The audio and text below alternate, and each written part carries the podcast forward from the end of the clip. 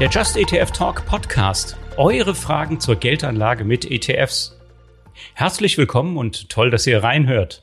In dieser Folge dreht sich alles um den ETF-Handel. Wir sprechen über die Wahl eines passenden Brokers und die Kosten des ETF-Handels, aber auch darüber, wie der ganze ETF-Handel überhaupt funktioniert und welche Parteien daran beteiligt sind. Mit dabei ist diesmal Edda Vogt. Sie arbeitet seit vielen Jahren bei der Deutschen Börse und ist bekannt aus Online-Seminaren und von ihren Auftritten auf Börsentagen. Zusammen haben wir uns am 30. September im Just ETF Talk euren Fragen gewidmet. Und davon gab es diesmal wieder eine ganze Menge. Toll erklärt Edda die Geldbriefspanne, da bleiben keine Fragen offen. Ihr solltet übrigens immer ein Limit setzen, wenn ihr direkt ETFs ordert. Viel könnt ihr auch über die Handelsplätze erfahren, an denen ETFs gehandelt werden. Einen ETF, den ihr über Xetra gekauft habt, könnt ihr auch über andere Plattformen wieder verkaufen, im In- und Ausland. Sparplanfans kommen natürlich auch auf ihre Kosten. Am Anfang sind wir auf Fragen eingegangen, die uns die Teilnehmerinnen und Teilnehmer schon bei der Anmeldung zum Online-Seminar gestellt hatten. Danach haben wir die Fragen aus dem Live-Chat beantwortet. Das heißt, für euch, wenn ihr selbst mal eine Frage loswerden wollt, dann schaut auf der Website zu unserem Podcast vorbei und meldet euch für eins der nächsten Live-Events an. Der Just ETF Talk läuft jeden Monat, immer an einem Donnerstag um 19 Uhr, jeweils mit mir und einem Gast. Mein Name ist Jan Altmann. Ich bin ETF-Experte beim Verbraucherportal Just ETF und seit über 20 Jahren im ETF-Markt am Start. Jetzt geht's los mit der Aufzeichnung. Viel Spaß! Edda, du bist genau richtig hier zu unserem Thema. Herzlich willkommen. Magst du dich kurz vorstellen? Ja, gerne. Hallo an alle und danke Jan für die Einladung. Es ist sehr schön, heute Abend mal bei euch zu Gast zu sein. In der Tat mache ich schon seit unglaublichen 20 Jahren für die Deutsche Börse die Anlegerkommunikation für die beiden Marktplätze Frankfurt und Xetra und habe da wirklich richtig viel Spaß daran, Börsenwissen zu vermitteln, zu erklären, wie das geht, wenn man das selbst entscheiden will, wenn man selbst aktiv werden will. Und ähm, es ist schön, schöne Aufgabe. Ja, vielen Dank für die, für die Vorstellung. Jetzt legen wir mal los. Also, was hat denn die Teilnehmerinnen und Teilnehmer im Vorfeld am meisten interessiert? Da konntet ihr ja eine Frage stellen im Anmeldeformular. Und die meisten Fragezeichen im Vorfeld gab es bei der Brokerwahl. Also ein Depot braucht ihr ja, um in ETFs zu investieren, egal ob ihr jetzt spart oder Einmalbeträge investiert. Dann reden wir auch später noch über die Handelskosten, beantworten Fragen zur Handelsplattform und so weiter. Und auch ETF-Auswahl kommt sicherlich zur Sprache. Also auf was muss ich jetzt achten bei der Auswahl eines Brokers? Legen wir mal los mit der ersten großen Frage, die offensichtlich vieles bewegt. Ich habe ja eine breite Auswahl an Brokern und wie könnte ich die denn so charakterisieren, Edda? Wie stellt sich mir das dar, wenn ich noch kein Depot habe? Ich denke, der große Unterschied ist klar, dass äh, je mehr Service ich erwarte, umso teurer wird es. Es ist klar, also wenn ich jetzt zum Beispiel, das sollte ich mir als Anlegerin, als Anleger im Vorfeld überlegen, hätte ich gerne ein Kinderdepot noch dazu, ähm, hätte ich gerne noch diverse andere Leistungen, dann wird es natürlich sozusagen teurer. Am allerteuersten ist am anderen Ende die Hausbank, die klassische, mit einer Filiale. Und aber wir sprechen ja heute über Broker, also Online-Banken. Das sind die Begriffe, die an der Stelle synonym verwendet werden. Direktbanken ist auch noch so ein Wort aus der Geschichte. Und man hat ja tatsächlich inzwischen als Anleger, als Anleger bei der Ordermaske im Internet das Gefühl, man ist direkt Teil des Marktes und ähm, also sozusagen eigentlich quasi einen direkten Zugang auch zu den Börsen. Das ist so das, würde ich sagen, das Charakteristikum von einem Online-Broker, von einer Online-Bank. Und je rudimentärer quasi das Angebot ist, umso günstiger wird es. Und äh, aber ich denke, was relativ wichtig ist, was man wissen sollte, also klar, Kosten ist, finde ich, der Hauptfaktor, weil Kosten fressen Rendite. Und wenn wir mit einer durchschnittlichen, was ich finde, gut gestreuten sportlichen Rendite von fünf bis sechs Prozent pro Jahr in Aktieninvestments sprechen und ich habe davon alleine jetzt mal eins, anderthalb Prozent Kosten für die, für die, für die Bank, dann einfach mal den Gedanken mal abziehen, dann wird das natürlich immer weniger. Aber ein Punkt, den finde ich noch recht wichtig, ist klar, dass das nach deutschem, nach EU-Recht sozusagen eine Bank ist, also den Sitz hat in einem Gebiet mit EU-Recht, weil nur dann gilt die Einlagensicherung. Und sehr wichtig ist auch noch die Geschichte mit der Steuer. Das kann man natürlich selbst machen, aber diese eigene Steuerhistorie, weil irgendwann müsst ihr ja eure Gewinne versteuern, wenn ihr sie realisiert die muss man selber mitführen, wenn das die Bank nicht für einen tut. Das sind so die Hauptkriterien, die mir jetzt in den Sinn kommen. Was denkst du? Hast du noch eine Ergänzung, Jan? Ja, ich hätte vielleicht noch eine ganz wichtige Ergänzung. Das ist nämlich das Angebot an ETFs. Äh, das unterscheidet sich von Broker zu Broker. Also wenn ich einen Broker wähle für ein Einmalinvestment und der gewährt mir Zugang zu einer Handelsplattform wie die von der deutschen Börse, Xetra beispielsweise, dann kann ich da sämtliche ETFs und ETCs und ETNs natürlich mhm. handeln. Jetzt gibt's aber einige Broker, zum Beispiel, die firmieren unter dem Begriff Neo-Broker weil das Beteiligungskapital finanzierte Firmen sind, die sehr, sehr schnell wachsen und sehr einfache Produktvorschläge haben. Da kann ich manchmal nicht sämtliche Werte handeln und weil ich vielleicht auch nicht auf Xetra zum Beispiel handeln kann. Also wir reden erstmal von den Brokern, also kommen von der Filialbank, wo man telefonisch seine Order abgibt. Das wird, glaube ich, heute hier weniger ein Thema sein weiter zu den Geschäftsbanken, wo man auch ein Depot führen kann, hin zu den reinen Online-Banken. Also reine Online-Banken sind die klassischen Comdirects, Consorsbanks, äh, die ING hat so ein Angebot und viele andere auch. Dann gibt's noch Discount-Broker. Das sind auch übrigens alles Banken und wenn sie, wie Edda gesagt hat, wenn die in der EU ansässig sind, dann sind das auch regulierte Banken die eine Einlagensicherung bieten. Ja, die Discount-Broker, die machen nichts anderes. Die bieten euch keinen Kredit an, die bieten euch auch keine Baufinanzierung an, die bieten wirklich nur den Handel an. Und deswegen firmieren die unter dem Oberbegriff oder wir packen die unter den Oberbegriff Discount Broker. Discount bezieht sich auf die Kosten, eben schon zur Sprache gekommen, kommen aber gleich später auch noch dazu, was es so kostet. Und dann gibt's eben diese Neo-Broker. Und was die Neo-Broker zusätzlich auszeichnet, die wollen natürlich möglichst schnell wachsen und eine Kundenbasis haben. Und deswegen bieten sie den Handel teilweise kostenfrei an. Oder über eine Flatrate. Gibt's auch. Das wäre also so ein Unterscheidungsmerkmal, ETF-Auswahl. Aber für mich ist auch noch immer ganz wichtig, wie leicht ist eigentlich der Zugang? Also es gibt einige äh, Online-Broker, die gibt es zum Beispiel nur über eine Handy-App aber super einfach zu bedienen. Das wäre für mich persönlich auch noch ein Argument zu sagen, ich muss ja damit zurechtkommen. Finde ich denn die Instrumente, die ich handeln will, da drin? Oder ist das alles kryptisch oder sieht aus wie Bloomberg vor 20 Jahren? Oder kann ich da auf dem Handy ganz einfach eine Order entsprechend abschicken? Erreicht dich das auch häufig so der Wunsch nach einer gescheiten Benutzeroberfläche? Ja, also ich finde das ein ganz zentraler Punkt. Und aber das ist auch eine Geschmackssache. Ich denke, da ist es recht wichtig noch zu wissen, dass äh, es kostenlos ist, die Bank wieder zu wechseln. Also sich da nicht so lange mit aufhalten mit der Entscheidung für einen Broker. Es gibt ja sehr gute Vergleiche im Internet, auch bei euch ist ein guter, dann gibt es noch ein paar, paar andere. Einfach mal die Kosten vergleichen und das mit dem Angebot finde ich auch wirklich einen sehr, sehr wichtigen Punkt von dir und auch mehrere Marktplätze, dass man halt auch die Auswahl hat. Und wenn man sich da mehr reinarbeitet in das Thema, gerade als Einsteiger und als Einsteiger, dass man nicht gleich mit einem eingeschränkten Universum loslegt. Aber klar, jeder hat so ein bisschen anderes Geschmäckle, was Oberflächen angeht und die Benutzung. Und ähm, auch die verändern sich auch und da ist es einfach wichtig zu wissen, ihr könnt jederzeit wechseln, ihr macht einen Depotübertrag, das kostet nichts und äh, inzwischen ist es ja auch recht schnell, so ein Depot aufzumachen. Also das, ich habe heute Morgen mal für ein Seminar am Samstag bei einem Neo-Broker ein Depot aufgemacht, das hat 15 Minuten gedauert, unglaubliche 15 Minuten. Ja. Also wir sind, äh, wer von euch noch kein Depot hat, ihr seid nur 15 Minuten entfernt von der Eröffnung eines Depots. Je nach Broker natürlich, aber in der Regel geht es voll elektronisch mit äh, entsprechender Handy-App oder der Kamera am PC. Und ähm, dann kann man also ganz locker dort sein Depot eröffnen und auch schon tatsächlich loslegen. Äh, man muss natürlich vorher noch ein bisschen Geld auf das äh, Cashkonto überweisen, bevor man einmal Investment tätigen kann. Wenn man einen Sparplan anlegt, kann man eigentlich sofort loslegen. Das sind noch zwei Punkte, die mir hm. jetzt noch wichtig sind, die mir gerade haben. Ähm, das wird nämlich auch häufig eine Frage, die mich häufig erreicht, ist, ihr müsst bei eurer Online-Bank, nennen wir sie jetzt mal so, kein Konto haben.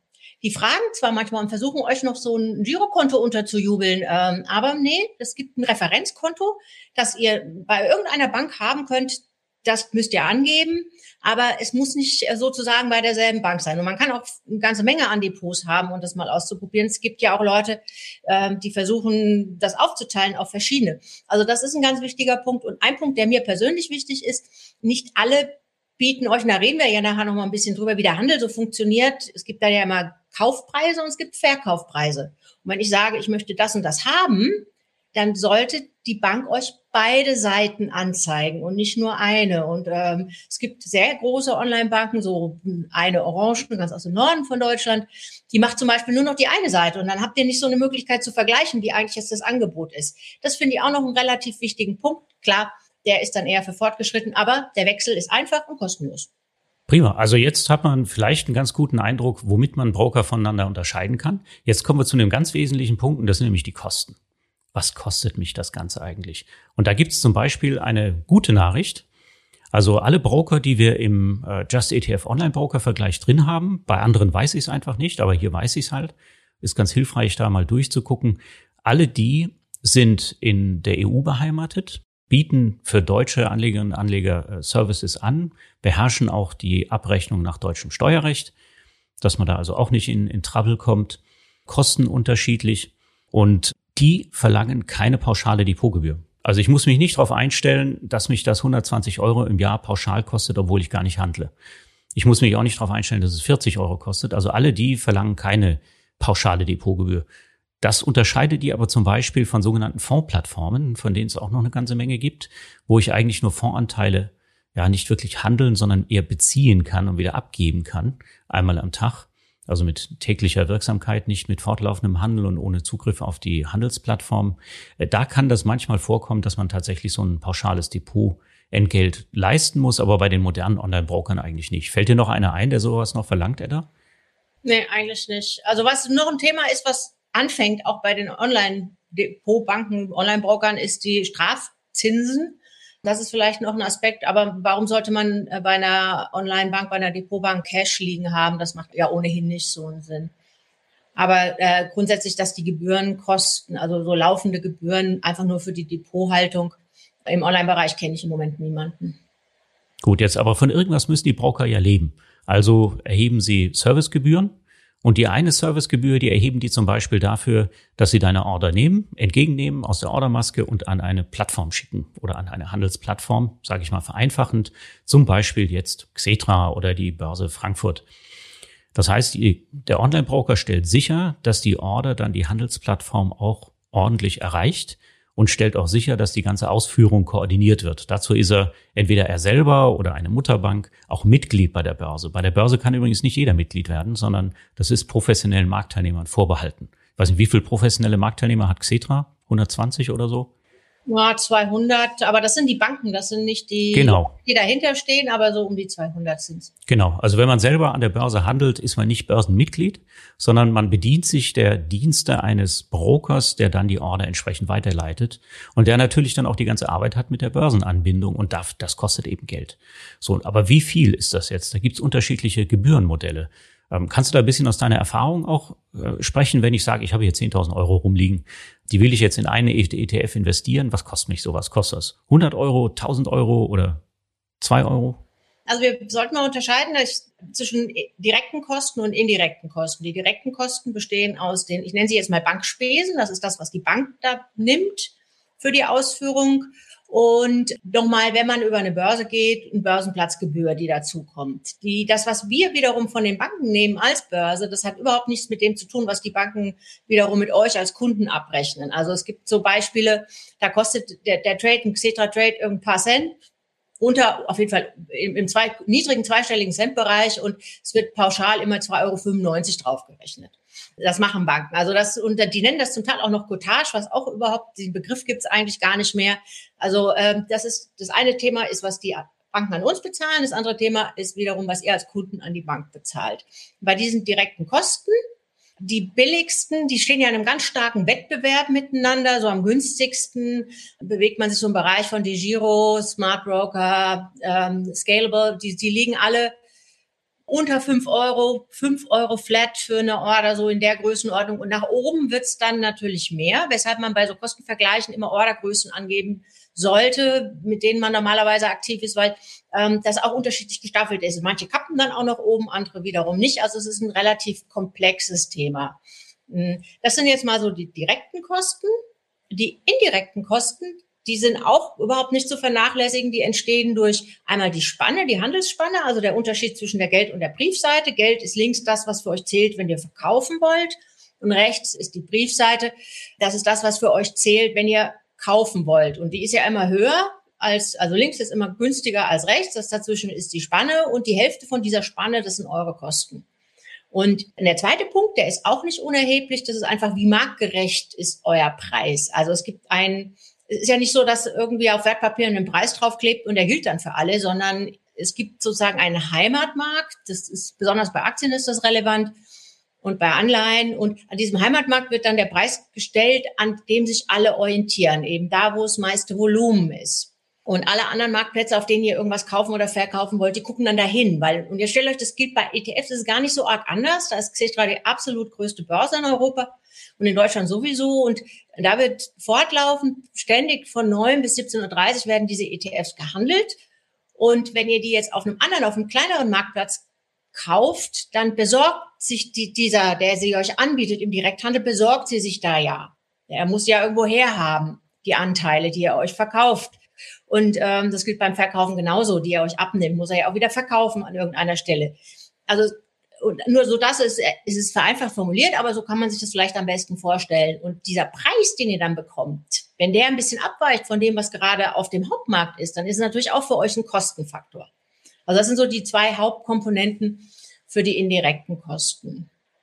Vielleicht können wir mal ein paar ganz konkrete Beispiele machen, was jetzt ein Broker uns berechnen würde. Also angenommen, ich gebe jetzt eine Order auf über 10.000 Euro. Dann bezahle ich bei einem Broker, der so eine Variable, also der hat einen Mindestpreis plus eine Variable von 0,25 Prozent pro Order, immerhin 30 Euro. Maximal würde ich 70 Euro bezahlen, wenn ich besonders große Orders habe. Dann habe ich die Discount Broker. Da kriege ich die Order zum Beispiel für 5,90 Euro bei einer FlatEx oder auch für 4 Euro beim Smart Broker über Xetra. Und dann gibt es noch die ganz günstigen, ja, so eine Trade Republic. Und da kommen wir auch gleich dazu, warum das günstig ist oder warum die das günstig gestalten können, sagen wir es mal so. Oder auch bei einer Scalable kann ich auch für unter einem Euro 10.000 Euro handeln. Wenn ich da allerdings über die Referenzplattform Xetra gehen möchte, dann kostet es auch ungefähr 4 Euro. Mhm. Scalable hat jetzt zusätzlich noch so ein Angebot, äh, sogar eine Flatrate. Ne? Also da kann ich für, ich glaube, drei Euro im Monat, äh, wenn ich das über einen längeren Zeitraum abonniere, da beliebig viele Orders aufgeben. Ist natürlich auch interessant, wenn man unbedingt viel handeln möchte. Und jetzt sind wir auch schon beim Handel angelangt. Der dritten Frage, die kam, und dann widmen wir euch auch euren Fragen, die ihr ja schon reichlich gestellt habt im Chat. Wo und wie handle ich ETFs? Du hast ja schon angefangen zu erklären, wie das funktioniert. Also wir wissen jetzt erstmal, die Order geht vom Online-Broker an die Börse. Dort wird sie ausgeführt, fällt dann in einen Trichter, wo sie abgewickelt wird und dann kommt zu mir entweder das Geld, wenn ich verkaufe, oder wenn ich kaufe, die Stücke in mein Depot. Das ist so mal grob beschrieben der Weg einer Order. Aber wie funktioniert das jetzt eigentlich bei den ETFs? Also ich gebe meine Order jetzt ab. Ich ordere jetzt zehn Stück MSCI World ETF an der Börse. Mhm. Diese zehn Stück wandern jetzt in ein sogenanntes Orderbuch. Pro Instrument, also pro ETF gibt es so ein Orderbuch. Das ist wie so eine Liste. Aber wer ist denn da mein Gegenpart? Wenn überhaupt niemand äh, mir die Stücke verkaufen will, was mache ich denn dann? Mhm. Äh, vielleicht nochmal einen halben Schritt zurück. Orderbuch, stellt euch das einfach mal vor wie, wie Buch, weil das waren auch früher Bücher. Ähm, die auf dem Parkett die Händler, die Kursmakler, die hatten Bücher und da haben die links die Verkaufsaufträge eingeschrieben, rechts die Kaufaufträge. Das sieht heute noch so aus. Kann man sich übrigens im Internet anschauen, auf eine Xetra Orderbuch. Das ist ansehbar und da stehen dann alle Kauf- und Verkaufsvorstellungen von anderen Marktteilnehmern drin, also von anderen Anlegern wie ihr. Und ähm, das ist sozusagen die aber da kommen wir gleich noch dazu, dass man immer ein Limit setzen sollte bei einer Orderaufgabe, also sagen sollte, wie viel will ich maximal bezahlen oder wie viel will ich mindestens bekommen. Und diese Limited, die stehen da drin. Und dann gibt es aber für ETFs noch sogenannte, wir nennen sie Designated Sponsor, woanders heißen sie einfach nur Market Maker.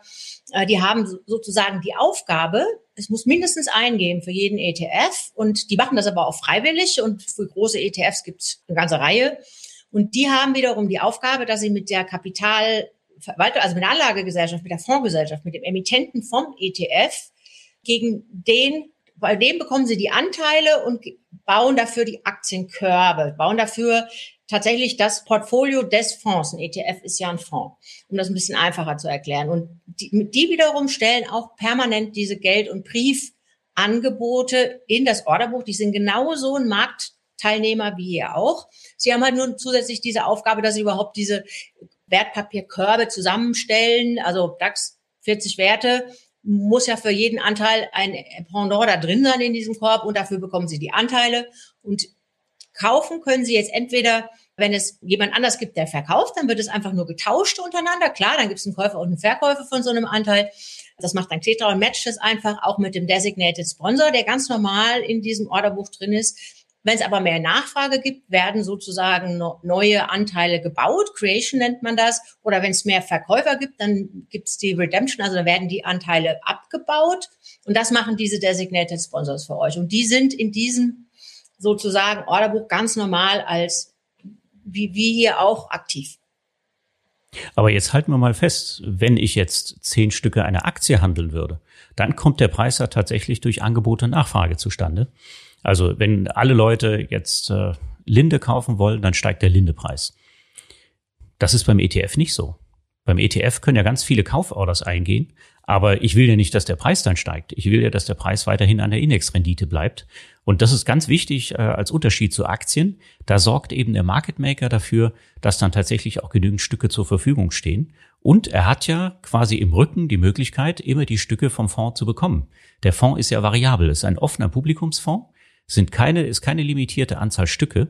Und dadurch funktioniert der Handel von seiner grundsätzlichen Funktionsweise ein bisschen anders als bei Aktien. Es fühlt sich nicht so an in der Ordermaske. Ich kann eine ganz normale Order mit beliebigen Orderzusätzen für einen ETF aufgeben, aber tatsächlich ist die Organisation des Handels ein bisschen anders, weil es eben vom ETF theoretisch unendlich viele Stücke gibt oder jedenfalls so viele, wie sie im, im Markt, den der ETF abdeckt, vorhanden sind. Also das sollte man sich vor Augen halten. Und das hat natürlich auch einen Einfluss drauf auf die Geldbriefspanne. Ne? Mhm.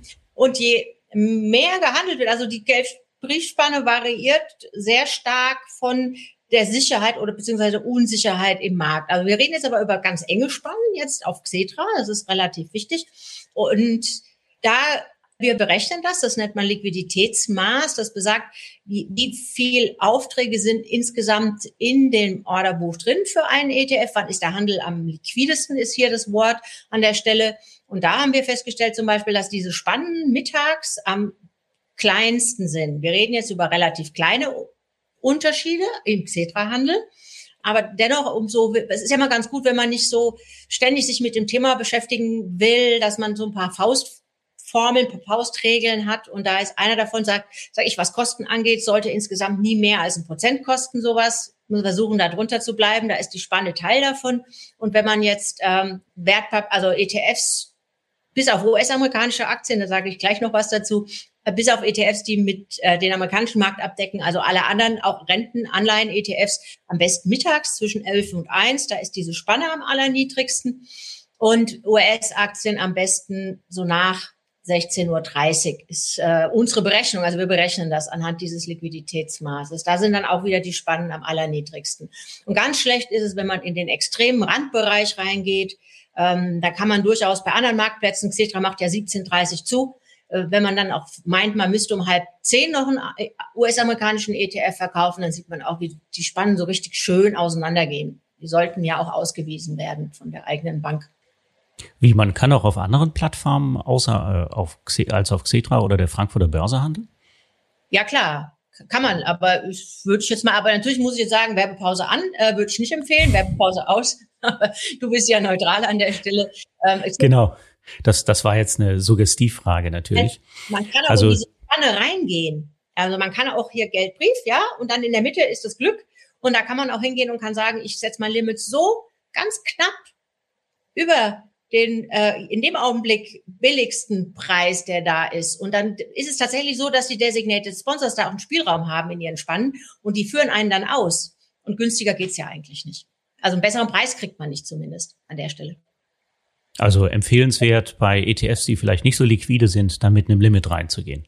Immer. Also, also mit einer Preisvorgabe. Es gibt keinerlei Grund, kein Limit zu setzen als privater Anleger, als private Anlegerin. Wir empfehlen immer mit dem Limit reinzugehen und auch, wenn man andere Plattformen nutzt, auch da Limits zu setzen. Die Designated Sponsors bei uns und die haben sich verpflichtet, 99 Prozent der Zeit im Buch zu sein, 99, irgendwas Prozent, aber die gehen sich auch mal einen Kaffee holen, es gibt irgendeinen Grund. Also das, das Limit schützt einen vor bösen Überraschungen. Also egal, wo man aktiv ist, Limit setzen ist so. Die, und wenn das heute als Botschaft ankommt, dann war es das schon wert. Ja, super. Danke für den Tipp. Dann kommen wir jetzt doch noch mal ganz kurz zu den anderen Plattformen. Da sage ich jetzt vielleicht lieber was dazu. Aber die EDA hat eigentlich den Anfang schon gemacht. Die hat nämlich beschrieben, Xetra ist die größte Börse für ETFs in Europa und hat sozusagen die Preissetzungsmacht, zumindest im deutschen Markt. Aber es gibt eine ganze Reihe von Plattformen, die von den Regionalbörsen abstammen. Wir haben in Deutschland nämlich eine bisschen kuriose Landschaft an Regionalbörsen. Gibt es in keinem anderen Land in dieser Form.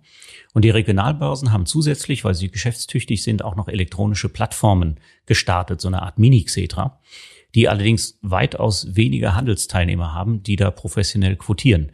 Und warum können die jeden ETF eigentlich abbilden dort? Ja, weil die Xetra als Referenzmarkt nehmen. Also gar kein Problem. Der MSCI World, meine zehn Stücke, die ich da in den Handel gegeben habe, die will ich jetzt möglichst billig kaufen. So, ich will jetzt zu so einem Neo-Broker gehen und ich will nur ein Euro zahlen und nicht vier. Dann gehe ich also zu Trade Republic, mache mir da so ein, äh, ein Konto auf, auf der App, funktioniert auch wirklich gut und ordere das. Dann geht die Order, ich kann auch gar nicht mehr entscheiden, wo die Order hingeht, sondern die Order geht an einen Marktplatz, der nennt sich LS Exchange und dahinter steht Lang und Schwarz, das ist ein Handelsteilnehmer, der ist dann die Gegenpartei für den ETF. Da habe ich allerdings nicht den großen Vorteil wie bei Xetra, dass dann vielleicht mehrere Handelsteilnehmer im Orderbuch sich befinden und sich gegenseitig unterbieten, sondern ich bin dann auf Lang und Schwarz angewiesen und die orientieren sich an der Preisbildung auf Xetra. Also so ist ungefähr das Vorgehen. Leider ist das, habe ich festgestellt, ganz, ganz schwierig zu optimieren. Wenn ich jetzt mit meinen zehn Stücken da losgehe und sage, okay, ich handle jetzt vielleicht für vier Euro über Xetra, dann kommen noch ähm, Handelsplatzgebühren dazu, so, also der Erfahrung nach würde ich sagen etwa 1,60 noch dazu kostet mich der ganze Trade also 5,60 Euro für 10.000 Euro. Oder ich führe das Ganze über eine Trade Republic aus, da kostet es mich einen symbolischen Preis von einem Euro. Ist jetzt diese Ersparnis tatsächlich den Unterschied im Spread wert? Das weiß ich eigentlich immer erst hinterher und selbst das muss ich detailliert überprüfen. Also da gibt's nicht so ein Optimierungstool. Also wer viel handelt, für den ist das vielleicht interessant mit den niedrigen Preisen. Wer nicht so oft reingeht, kriegt mit Sicherheit einen guten Preis, wenn man über Xetra handelt. Also das soweit mal zu den ganzen Plattformen. Und ich will die auch kurz nennen. Also die Plattformen, die häufig genutzt werden von den Neo-Brokern, das sind Plattformen, die heißen Getex beispielsweise. Äh, das ist eine, ist die erwähnte LS Exchange. Und dann gibt's auch noch TradeGate, die sogar zum Teil der deutschen Börse gehören. Jetzt gibt's noch einen weiteren Effekt. Wenn ich so auf TradeGate mich umgucke, Edda, da finde ich ganz viele US-ETFs die ja eigentlich für mich einen Nachteil bedeuten. Denn wenn ich die eben, die kann ich zwar legal kaufen, eigentlich dürften die mir vom Broker nicht angeboten werden, aber manche machen das eben. Aber ich kann zum Beispiel keine Teilfreistellung darauf anrechnen lassen von 30 äh, Prozent, also ein Rabatt quasi bei den Erträgen, die der Steuerzahl, äh, der, der Fiskus gewährt. Wie gehe ich denn damit um mit so einem US-ETF? Wieso hat der eine Wertpapierkennnummer eigentlich, eine deutsche? Ähm, muss ich ja sagen, weiß ich im Moment gar nicht wie das funktioniert. Die werden die einbeziehen. Also das ist jetzt so meine Überlegung, dass das geht. Genau. Aktien, oder?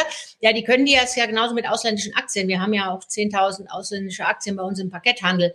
Und man kann die einbeziehen, dadurch bekommen die dann, also das macht dann sozusagen, äh, bei den Aktien sind es die Spezialisten, das sind die Wertpapierhandelsbanken, die auf dem Parkett tätig sind. Das wird bei den ETFs genauso funktionieren. Die beziehen die in den Handel ein und bieten die einem dann an. Ja.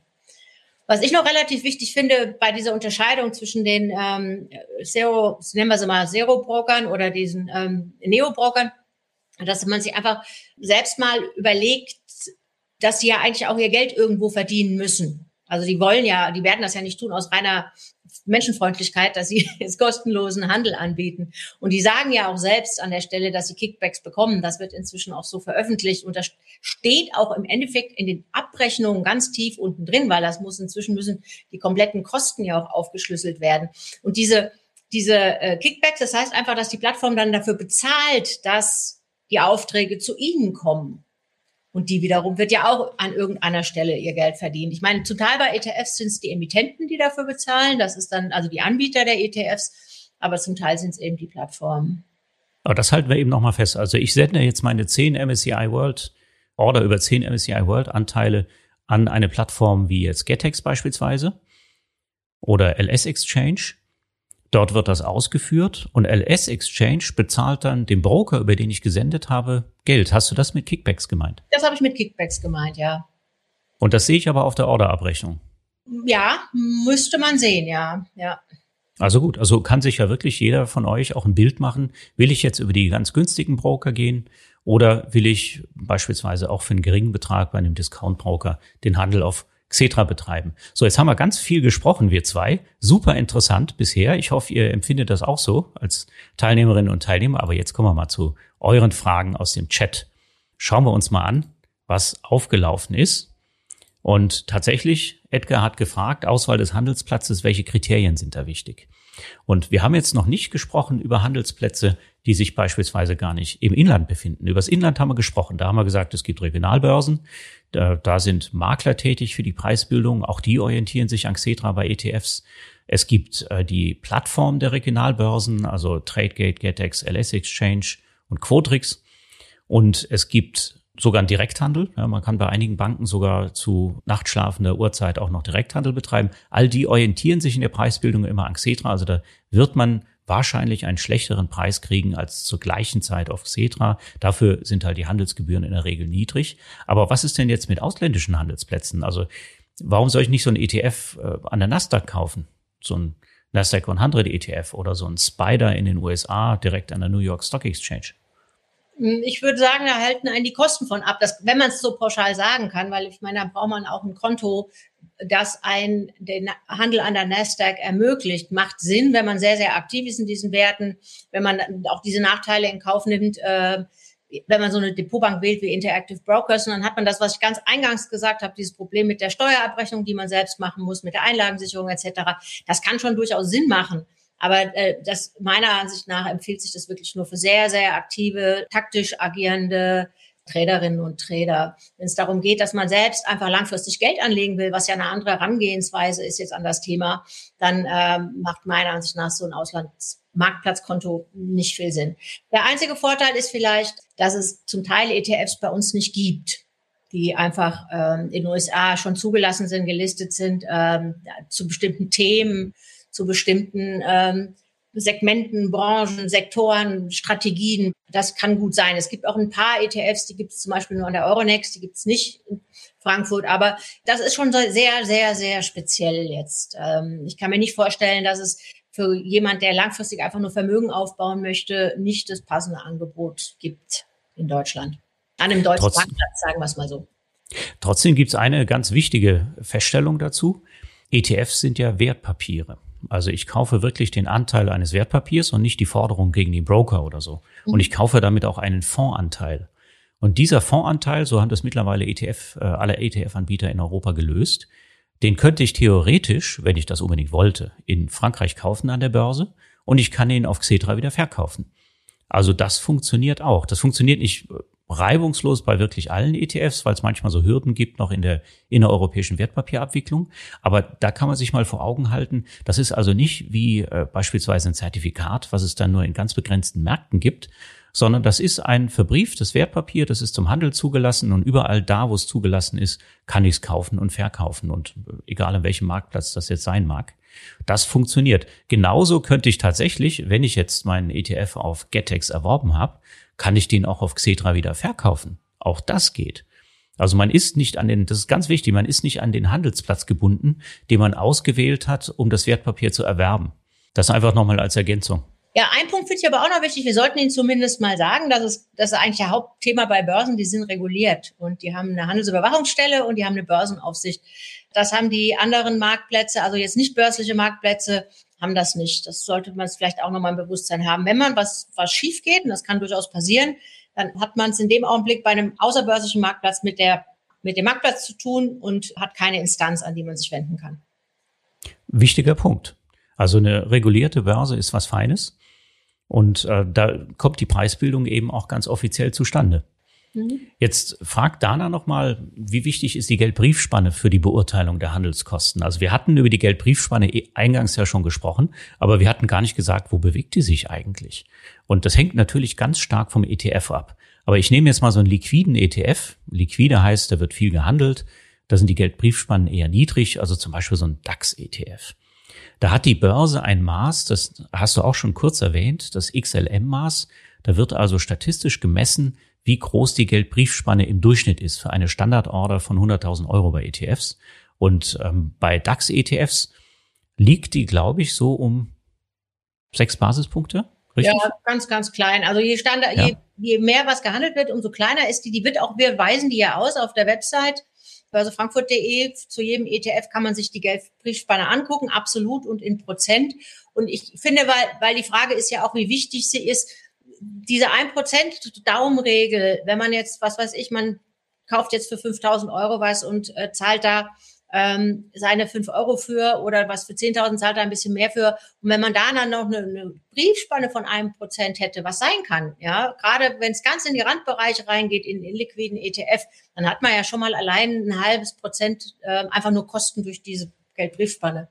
Vielleicht kann man sich das so ganz gut vorstellen, was das bedeutet, wie groß diese Auswirkung von dieser Geldbriefspanne dann sein kann. Also angenommen, ich habe jetzt eine Order über 1000 Euro kaufe die und irgendwann verkaufe ich es wieder. Und das Ganze kostet mich sechs Basispunkte. Nach Adam Riese müssten das sechs Euro sein, ne? die dann anfallen. Ähm, ja. 60 Cent. Ja, ja, genau. 60 also Cent. 60 Cent. 60 Cent. Ja. So, also oder, ne, oder nehmen wir die 10.000 Euro, die hatten wir genutzt, um äh, die Orderkosten ja. darzustellen vorhin. Also 10.000 Euro kostet mich dann 6 Euro Geldbriefspanne. Also ja, ich kaufe es du musst ja die Hälfte sehen, also immer noch mal halb, weil Geldbrief ist ja, ja ein Verkauf und der faire Preis ist in der Mitte. Korrekt. Aber wenn ich den ETF kaufe, Vermögensbildung betreibe und irgendwann wieder verkaufe, dann habe ich natürlich quasi auch eine, die komplette Geldbriefspanne und die, die würde sich in diesem Bereich bewegen. Und die 10.000 Euro Order haben wir ja eben schon gehört, je nach Broker, zu dem ich gehe, das kostet dann so zwischen einem Euro bei den ganz günstigen Brokern und eventuell mit höherer Geldbriefspanne, ja. Oder es kostet so um die vier Euro plus Handelsplatzgebühren, also sagen wir mal, man kommt so auf sechs Euro für die Order. Also das sind wirklich super niedrige Preise. Ähm, Edda, du bist ja schon eine ganze Weile am Markt. Wie waren das früher mit den Kosten eigentlich? Ja, die waren äh, unglaublich. Also das kann man überhaupt nicht vergleichen. Äh, das ist ein, einfach das Schöne, dass diese Digitalisierung des Handels, die, auch die Beschleunigung und die Transparenz und auch die Instrumente der ETFs. Äh, ich finde schon, dass es eine wirklich durchgreifende Demokratisierung der Börse bedeutet, weil wir alle ständig zu günstigen Konditionen Wertpapiere kaufen und verkaufen können. Und es, es gibt nicht mehr diese trans, äh, großen Informationsvorsprünge und nicht mehr diese großen Markteintrittsbarrieren, die es früher gab. Und wenn jetzt jemand mal ich weiß es, weil ich Mitarbeiteraktien habe und die liegen zwangsweise bei einer klassischen Bank. Und wenn ich da mal was von verkaufe, oh weia, also wir reden jetzt über Faktor 10 für einen Auftrag. Ja, das ist dann schon, ähm, da kriegt man vielleicht mal so ein Gefühl. Also sollst du einfach mal die klassischen Preise angucken, was das gekostet hat früher. Und auch die, die, die Handelsspannen, die sind tatsächlich über den, in der Historie der letzten, sagen wir mal, 20 Jahre, Xetra ist ja Ende des letzten Jahrhunderts quasi eingeführt worden. Über dieser Historie sind die auch immer kleiner geworden. Dann kommen wir mal zu dem Thema, angestoßen von Christina. Die ING DIBA sagt momentan, dass Sparpläne für 0 Euro Kosten zu haben sind. Also was ist jetzt die Krux dabei und woher weiß ich, wie günstig mein Sparplan ausgeführt wird eigentlich zu welcher Handelsspanne? Also es sind, sind zwei Dinge. Zum einen ist die Kundenseite und tatsächlich die ING DIBA ist hergegangen und hat gesagt, alle ungefähr 800 ETFs, die es bei mir zu sparen gibt, das kostet gar nichts mehr. Und es gibt auch Wettbewerber, die das so machen. Also beispielsweise eine Scalable, die haben sogar 1900 ETFs jetzt, das ist die komplette Bandbreite für 0 Euro. Jetzt ist es am Ende des Tages aber trotzdem so, die Broker bei einem Sparplan gehen ja her, nehmen die Sparraten aller Sparer in diesem Instrument, legen das zusammen, das dürfen sie in diesem Fall, und gehen damit an einen Handelsplatz und besorgen sich die Stücke. Das kann aber auch sein, dass der Handelsplatz sich pro Broker unterscheidet, richtig? Ja, ja, das ist auch, das finde ich ein sehr unangenehmes, doofes Thema für Anleger, weil es echt schwierig ist, das rauszukriegen. Und da ist meine Empfehlung, ich würde anrufen. Also ich würde tatsächlich anrufen, würde mir sagen lassen, wenn man Pech hat, hat man einen Studenten dran, der gar keine Ahnung hat, wovon man da spricht. Also ich, ich habe das selbst schon gemacht. Würde einfach fragen, wann werden die Sparpläne bei welchem Handelsplatz ausgeführt? Und es gab mal eine große bayerische Online-Bank, die hat es morgens in München gemacht. Also das ist so der Handelsplatz, wo ich jetzt nicht unbedingt einen ETF kaufen würde morgens vor C3-Eröffnung. Ähm, ist nicht mehr so, war mal so, aber das ist einfach mal ich glaube, der einfachste Weg rauszukriegen, wo die Sparpläne ausgeführt werden, ist anrufen und fragen. Übrigens Kosten, äh, sind die Kosten, äh, Sparpläne sind befreit worden von den Handelsgebühren bei uns. So nur mal so am Rande. Aber was natürlich wiederum die Banken draus machen, ist ein ganz anderes Thema. Das kann man nicht pauschal sagen, das weiß ich auch nicht für jeden. Aber meine Empfehlung wäre tatsächlich anrufen, fragen und dann gucken, ob man mit der Antwort zufrieden ist, ob einem das passt. Also da möchte ich noch ergänzen, wir haben auch einen Sparplanvergleich bei Just ETF. Also was bietet welcher Broker an, wie viele ETFs? Und in den Testberichten, wir haben das jetzt tabellarisch nicht aufgeführt, in den Testberichten findet man diese Information. Wir haben die nämlich erfragt. Ah, okay. Das heißt, da kann man tatsächlich nachlesen, zu welchen Uhrzeiten mhm. die Broker eine Order ausführen, auf welchem Marktplatz. Mhm. Also im Sparplanvergleich einfach mal drauf klicken, gucken und auf so ein Profil klicken. Und da wird man bei der ING zum Beispiel erfahren, dass die über Xetra ausführen. Comdirect hat lange über Xetra ausgeführt, ist dann aber, ich glaube, zu Tradegate ja, gewechselt. Ist gewechselt, ja. ja. Also viele Broker machen das auch mit diesen ja, Zweithandelsplattformen der Regionalbörsen. Und warum machen die das? Ja, da gibt's genau das gleiche Gebührenmodell, wie die Neo-Broker benutzen für den äh, ETF-Handel, also für das äh, für ETF-Orders, die direkt an den Marktplatz geschickt werden. Da gibt's auch den berühmten Kickback. Also die bringen alle MSCI World Stücke zusammen, führen die in einer großen Order aus und da gibt es einen Kickback und damit finanzieren viele dieses kostenfreie Sparplanangebot. Also das muss man wissen. Ob jetzt die Ausführung tendenziell wirklich so viel schlechter ist, das können wir ganz, ganz schwer nur nachprüfen. Da haben wir auch keine Statistiken dazu. Aber generell kann man eben sagen, ein Broker, der über Xetra ausführt, ist schon mal ganz gut. Also da kann man nicht so große Fehler machen. Und tatsächlich hat die Börse ja reagiert. Wann habt ihr das eingeführt, dass das kostenfrei ist? Ich meine, vor zwei Jahren war das ungefähr. Ja. Zum Tag der Aktie wurde es vermeldet. Das muss so vor zwei Jahren gewesen sein.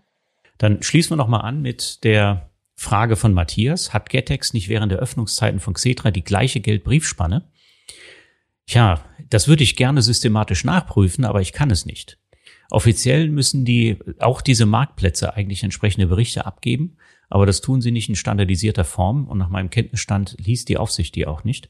Also es ist ganz schwer nachzuprüfen. Die Wahrscheinlichkeit in einem liquiden ETF, also in einem wirklich sehr gefragten ETF, dass ich da einen ähnlichen Preis kriege, ist relativ hoch. Ja. Also das, das kann man vielleicht sagen. ja. Zur Haupthandelszeit, das ist dann auch noch so ein Faktor, der ist recht wichtig.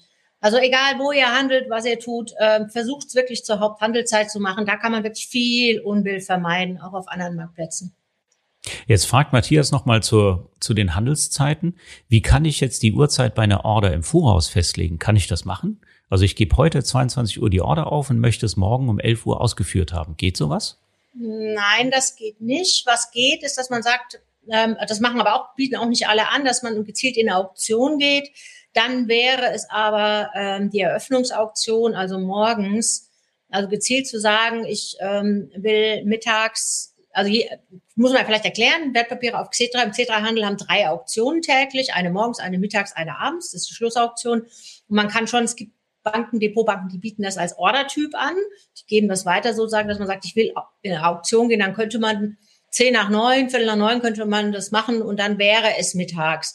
Das ist der einzige, was mir dazu einfällt. Und ich unbedingt, also wenn du das machen willst, dass du abends eine Order aufgibst, die erst am nächsten Tag ausgeführt wird, bitte unbedingt an der Stelle limitieren, weil man nicht weiß, was nachts passiert. Der Tag morgens ist immer ein anderer. morgens sieht die ganze Welt nochmal neu aus, als es eben abends aufgehört hat. Dann äh, nochmal eine Frage. Gibt es eigentlich, wenn ich jetzt eine Order aufgebe, dann wenigstens einen Realtime-Vergleich? Also ich gehe in die Ordermaske bei meinem Online-Broker und wir haben ja vorhin kurz angesprochen, sehe ich denn da eigentlich überhaupt die volle Geldbriefspanne? Ich möchte jetzt meine zehn Stück MSCI World verkaufen. Sehe ich jetzt Realtime? Fragt äh, der Matthias nochmal, sehe ich jetzt Realtime, was wer verlangt? Oder welche Geldbriefspannen mir pro Handelsplatz angeboten werden? Bei manchen ja, bei manchen nicht. Und das wäre was, das wäre für mich ein Qualitätskriterium bei der Auswahl meiner Bank. Also ich würde tatsächlich, A, ich fände es wichtig, dass mir die Realtime-Spanne angezeigt wird. Und ich fände es wichtig, dass mir beide Seiten gleichzeitig angezeigt werden. Und nicht, dass ich vorne auswählen muss, ich will verkaufen und dann kriege ich nur die eine Seite. Dann habe ich echt Probleme, da hin und her zu wechseln. Also das wäre so für mich tatsächlich ein Qualitätskriterium bei der Bankenauswahl, bei der Brokerauswahl. Einige machen es, nicht alle. Es gibt sogar äh, sogenannte Discount-Broker, gibt es auch welche, die bieten noch nicht mal Realtime-Preise an.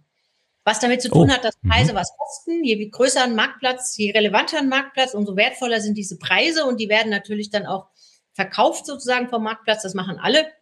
Also je, je wichtiger, desto wertvoller. Und dann gibt es da welche, die bieten sie noch nicht mal an, wenn man Kunde ist oder Kundin. Aber da könnte dein äh, Arbeitgeber durchaus etwas am Preisgefüge ändern, vermute ich. Könnte er, habe ich Wenn man sagt, Preise kosten Geld. auch außerhalb meines Geschäftsbereichs, in dem, für den ich tätig bin, sagen wir es mal so. Der Christian hat eben noch eine kurze Nachfrage zu dem, was ich gesagt habe über den äh, ETF-Sparplanvergleich. Äh, wo findet man jetzt die Informationen über die Ausführung? Das steht im Text.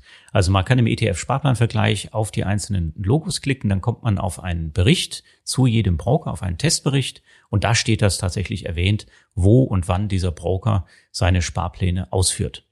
Hm, ich habe noch eine, noch eine Idee wegen den Realtime-Preisen. Das ist natürlich, sollte man auch immer im Kopf haben, äh, gerade wenn wir so in der Haupthandelszeit sprechen und große Marktplätze, wie auch Frankfurt ist ja, also Pakethandel, die ist ja auch ein Marktplatz. Die Preise sind in Echtzeit verfügbar und die können nicht weit weg sein von dem Citra-Preis in dem Augenblick, wenn man mal so eine Orientierung haben will. Weil, ist ja auch klar, sonst würden die ja wegarbitriert werden die ganze Zeit. Also das ist schon so, dass in der Haupthandelszeit gibt es einen Leitmarkt und da befinden sich dann auch die, die Preise in der Nähe. Jetzt müssen wir die Lia gerade nochmal äh, abholen. Die fragt, was ist die Geldbriefspanne? Ähm, du hattest vorhin so einen Eingangs, äh, vorhin so einen tollen Vergleich. Du hast das so toll erklärt. Kannst du das nochmal machen? Ja, also es ist, kommt tatsächlich Orderbuch, sich vorstellen. Das ist ein Buch. Da stehen auf der linken Seite stehen die ganzen Kaufangebote von anderen. Das ist aus meiner Sicht, wenn ich verkaufen will, das Relevante. Und da wird das Beste Kaufangebot von jemandem, von einem anderen Teilnehmer, von der Teilnehmerin wird veröffentlicht. Und auf der anderen Seite stehen die ganzen Verkaufsangebote von anderen und da ist es für mich relevant, wenn ich kaufen will. Und das wird veröffentlicht. Und dann steht eben links steht der Preis fürs Verkaufen und rechts steht der Preis fürs Kaufen. Und das kennen wir ja auch äh, von, wenn wir Dollar gegen Euro tauschen, ist es Kaufen der Dollar ist immer teurer als das Verkaufen der Dollar. Das sind, das sind so sogenannten Spannen. Und da sozusagen die Mitte der Spanne ist der faire Preis, das wäre der richtige. Und diese Spanne stellen für uns alle Kosten dar. Vielleicht sollten wir noch festhalten, das betrifft einen nicht beim Sparen, beim ETF-Sparen. Das betrifft beim ETF-Sparen mich nur indirekt, weil ja der Broker die Orders sammelt und unsichtbar für mich dann entsprechend an einem Handelsplatz ausführt. Auch dann trifft natürlich die Geldbriefspanne zu, aber ich kann es nicht beeinflussen beim ETF-Sparen. Und da macht der Broker quasi die, die Arbeit für mich. Jetzt haben wir noch eine Frage von Herbert. Flatex bietet für den ETF-Handel nur den Handelsplatz KAG an, also Kapitalanlagegesellschaft. Äh, wie ist das einzuschätzen?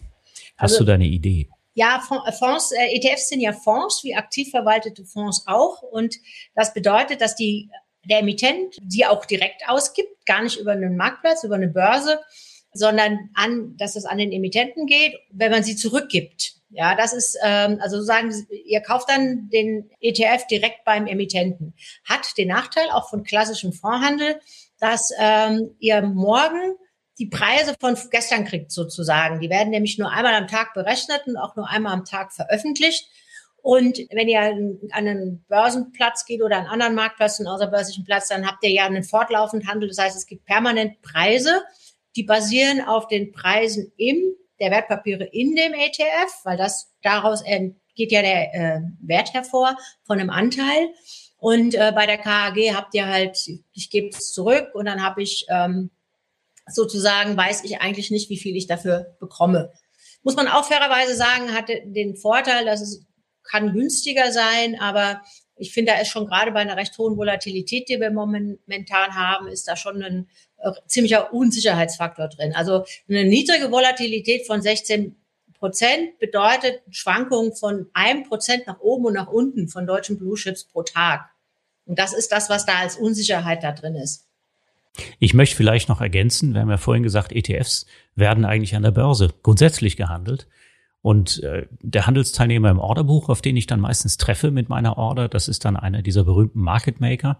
Und der hat dann Zugang zum Fonds und kann sich Anteile besorgen oder welche zurückgeben. Jetzt gilt das tatsächlich in der Tat für alle ETFs. Das heißt, bei diesem Angebot hier ist auch ein Handelsteilnehmer dazwischen geschaltet. Da wird gar nicht direkt bei der KAG geordnet, sondern geordert, sondern über einen der KAG nahestehenden Handelsteilnehmer sollte man sich auch vergegenwärtigen.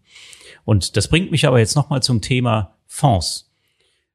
Lina fragt, was sind die Vor- und Nachteile von ETFs gegenüber normalen Fonds?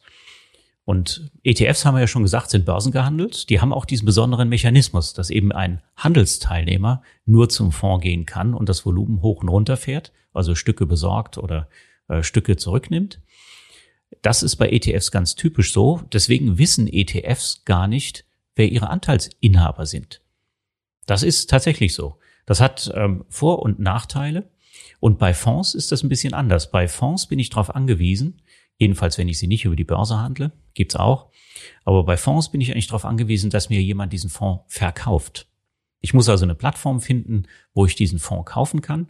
Und jetzt mal angenommen, ich nehme einen bekannten, aktiven Publikumsfonds, einer großen deutschen Fondsgesellschaft. Dann bezahle ich für die Transaktion, wenn ich den Fonds jetzt nur zum einmal am Tag festgestellten äh, Preis beziehen möchte, über eine gängige Plattform bezahle ich erstmal nichts für die Transaktion. Dann werde ich aber hinterher merken, dieser Fonds hat eine recht stattliche Verwaltungsvergütung von, sagen wir mal, 1,8 Prozent, die er sich dem Fondsvermögen entnimmt.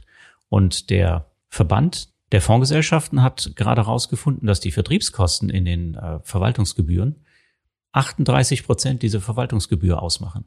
Das heißt, ich gehe zu einer Plattform, selbst ein Fondssupermarkt, da gehe ich hin, habe den Fonds im Depot und der Fondssupermarkt wird jedes Jahr mit 38 Prozent der Verwaltungsgebühren Gebühren rückvergütet. Das gibt's beim ETF nicht. Beim ETF ist es nicht möglich, Kommissionen und Provisionen und Kickbacks zu verstecken. Es ist wirklich alles offensichtlich. Also das, was im ETF passiert, die Verwaltungsvergütung, die gibt er ja vorher bekannt. Wie ich ihn handle beim Broker, da sehe ich Geldbriefspanne, gut, dann nehme ich die und dann kriege ich eine Orderabrechnung, steht alles genau drauf, was da an Kosten entstanden sind. Und bei traditionellen Fonds ist eben so, da fließen dann auch noch ein bisschen Geld. Ein Teil kriegt die Plattform, die dann dafür sorgt, dass der Fonds in mein Depot kommt. Und ein Teil kriegt eben tatsächlich entweder der Vertrieb, wenn ihn mir jemand aktiv verkauft hat, oder einfach die Lagerstelle. Oder, Edda, ist doch so. Ja, ja, genau. Ich finde es ganz gut zu ergänzen an der Stelle, ähm, das kann man sich auch schön vorstellen, je standardisierter Wertpapiere sind, je größer, je transparenter der Markt, also nehmen wir mal die DAX-Aktien, nehmen wir mal die großen US-amerikanischen Aktien, umso schwerer ist es natürlich für den aktiv verwalteten Fonds, da besser zu sein.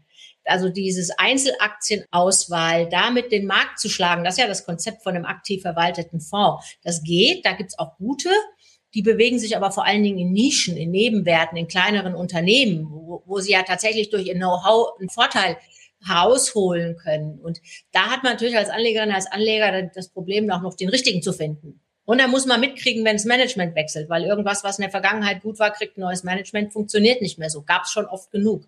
Ich finde an der Stelle, ich habe vorhin da auch mal eine Frage zugesehen, ich finde an der Stelle die ähm, Vergleiche von Morningstar ganz hilfreich, weil die einfach Noten vergeben und die vergleichen passiv verwaltete ETFs mit aktiv verwalteten. Die schmeißen die alle in einen Topf. Und da kann man sich einfach mal anschauen, wenn man ähm, wie jetzt ein Pendant für einen bestimmten Anlageschwerpunkt, also sagen wir mal Schweizer Aktien ähm, oder linksdrehende Milchsäure aus Japan, also irgendein bestimmter Anlageschwerpunkt, wie der sich im Vergleich dann zu den ETFs dazu, wie sich die einzelnen Angebote verhalten. Das gibt einem ein ganz gutes Gefühl. Und ähm, wenn sich da jemand mal für interessiert. Also ich finde, man sollte so aktiv verwaltete Fonds nicht grundsätzlich irgendwie schlecht reden. Es gibt gute, aber es ist halt schwer, die zu finden und die Kosten und lang, gerade langfristig machen echt die Kosten was aus. Da kann ich jetzt noch eine Zahl beisteuern. Äh, es gibt einen Anbieter, also dem einen oder anderen wird vielleicht äh, S&P, Dow Jones ein Begriff sein.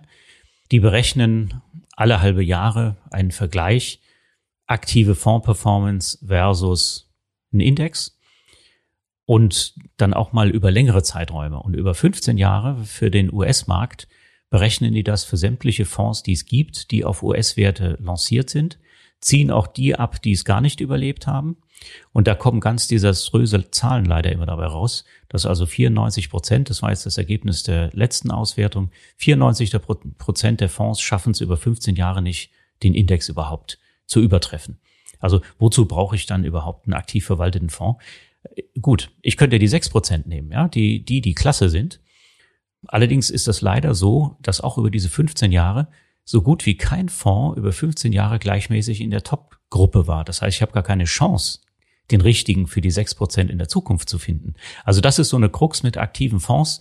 Tatsächlich in liquiden Märkten, also gerade amerikanische Large Caps, aber das ist genauso deutsche Large Caps. Da lohnt sich eigentlich immer einen billigen ETF zu kaufen und der kostet dann tatsächlich ein Zehntel der Verwaltungsvergütung. Also die anderthalb Prozent im Jahr, die da tatsächlich fällig werden, die muss man erstmal aufholen in Performance. Und wenn ich dann auch noch ein größeres Risiko eingehe mit einem kleineren Portfolio, dann ist die Wahrscheinlichkeit umso geringer. Aber natürlich, wer aktive Fonds mag, soll sich die gerne angucken. Das Handelsmodell ist halt ein anderes. ETFs kann man unter Tage eben an der Börse handeln, kaufen, verkaufen und so weiter. Jetzt kommt noch eine Frage auch direkt zum Handel noch. Auch eine ganz interessante Frage, wie ich finde. Wo kann man sich eigentlich die Angebots- und Kaufgebote ansehen an der Börse, weiß ich überhaupt, wer mir gegenübersteht. Also wenn ich auf den Bazar gehe, ja, dann äh, handle ich da mit jemandem in Fleisch und Blut. Wie ist das denn im Orderbuch der Börse? Weiß ich eigentlich, wer mir da gegenübersteht, wenn man da was anbietet? Nein, das weiß niemand. Das ist, äh, es gibt einen zentralen Kontrahenten, das ist die Gegenpartei. Das äh, ist quasi so ein Agent, der dazwischen steht, zwischen Käufer und Verkäufer.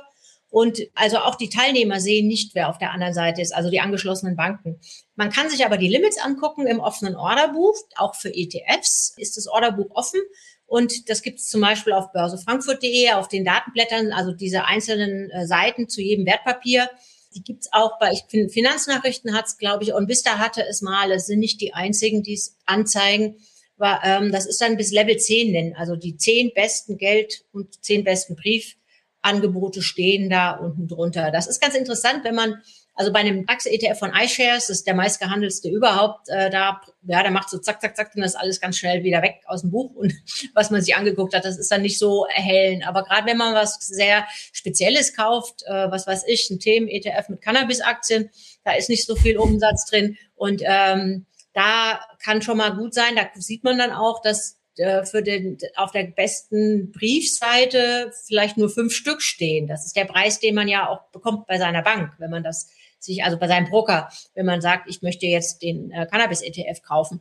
Und da kann man dann auch sehen, wie weit das unten drunter weg ist. Es gibt einmal so ein Gefühl dafür, wie dieser Handel funktioniert. Und das finde ich das Schicke. Man kann, man ist ja Teil von der Börse, wenn man auf Xetra handelt. Und da kann man sich auch seine eigene Order angucken in diesem Orderbuch, wenn die nicht sofort ausgeführt wird. Einfach mal einen Auftrag mit einer groben Stückzahl eingeben und dann sieht man das. Also bei einem iShares DAX ETF schwieriger oder auch bei dem von Vanguard. Der verschwindet in Nanosekunden vermutlich. In ne? Nanosekunden, aber bei etwas. Äh, bei einer Cannabis-Aktie kann man sich zwischenzeitlich einen anstecken, oder? Ja, ja, ja, ja. so ähnlich. Jetzt, ja, genau. Genau, genau. Wir, wir nähern uns jetzt auch schon unserem Ende, aber ich will trotzdem gern noch auf eine Frage eingehen. Äh, kam von zwei von euch. Ich nehme es jetzt mal ähm, vom Oliver. Warum sind die ETFs in US-Dollar meistens günstiger als die in Euro? Ist Euro dennoch besser? Das möchte ich zum Anlass nehmen, noch mal ganz kurz über Währungen zu sprechen.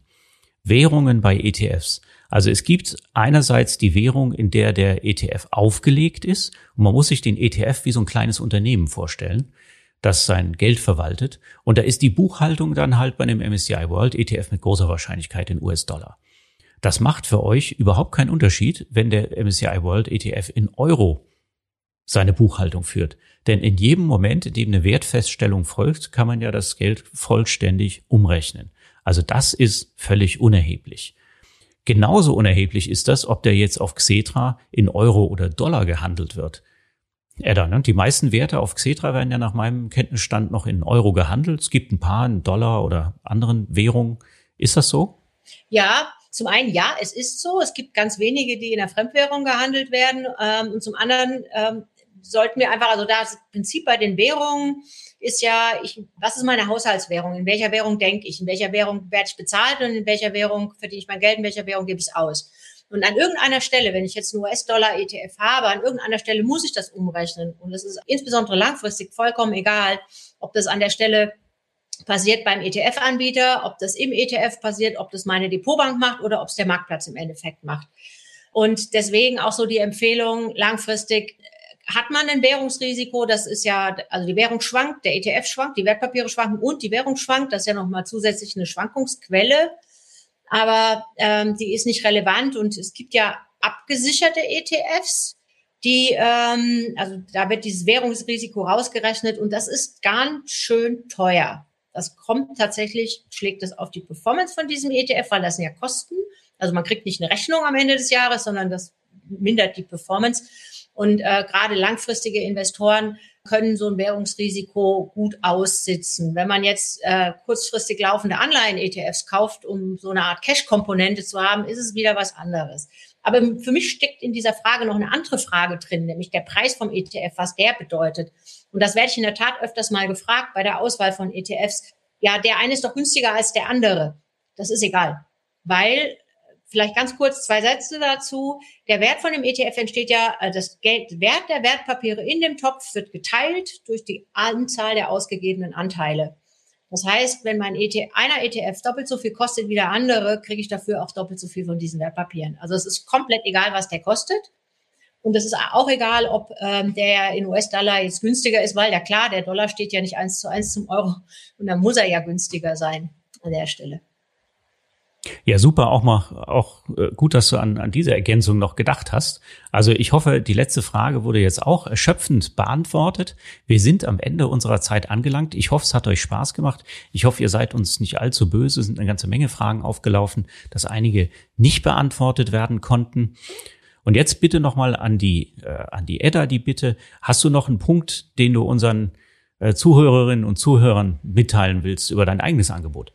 Ja, gerne. Also wir machen ja auch relativ viele Sessions dieser Art, mindestens eine wöchentlich, meist auch mit Gästen. Ähm, davon würde ich sagen, ist zurzeit die Hälfte auch über ETFs oder äh, andere spannende Anlegerthemen.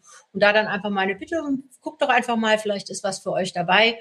Und dann können wir gerne auch weiter diskutieren. Und ansonsten bin ich in der Regel auf Börsentagen anzutreffen übernächste Woche in Berlin zum Beispiel. Also ähm, einfach mal vorbeikommen am Stand und ähm, ich beantworte gerne alle Fragen, wenn ich es kann. Klasse, genau. Und eines eurer Programme heißt ja auch Börse at Home. Das läuft jeden Montag Mittag. Ne? Genau. Und das weiß ich zufällig, weil ich auch schon zweimal zu Gast war.